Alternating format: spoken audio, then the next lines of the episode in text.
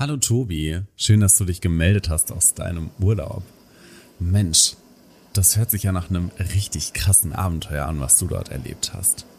Ich hoffe, du bist dir nun äh, sicher in der Sprache, die du gelernt hast, beziehungsweise konntest ein paar sprachliche Skills dir aneignen.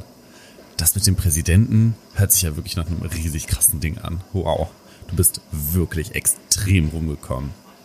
Natürlich hoffe ich, äh, dass die Drogen, die du bekommen hast, dort unten der krasse Shit sind.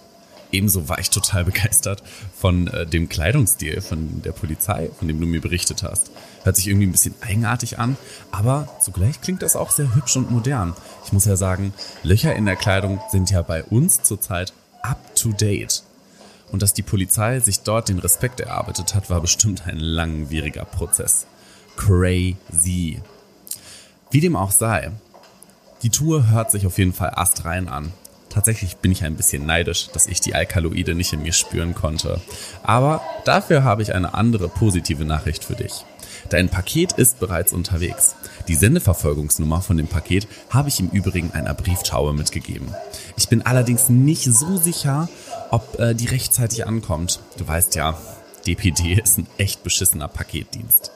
Zu meinem Urlaub möchte ich dir nur sagen, ich bin gerade in Venedig. Es sind wunderschöne 27 Grad hier unten und die Sonne scheint auf meinen Pelz.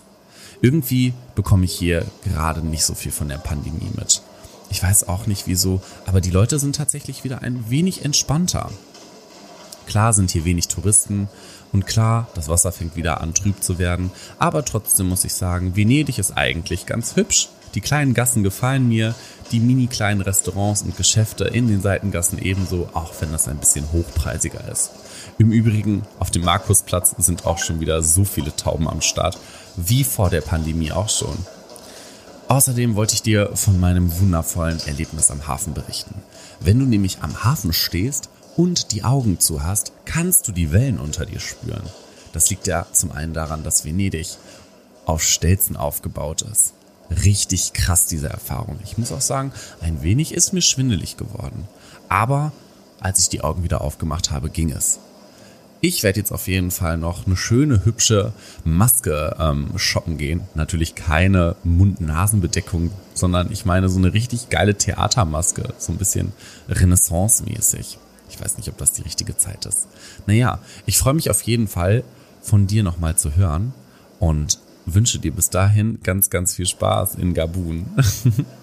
Genießt die Buntkopf, Buntkopffelshüpfer. Ich habe das nicht so richtig verstanden. Ich hoffe, sie heißen so. Bis dahin.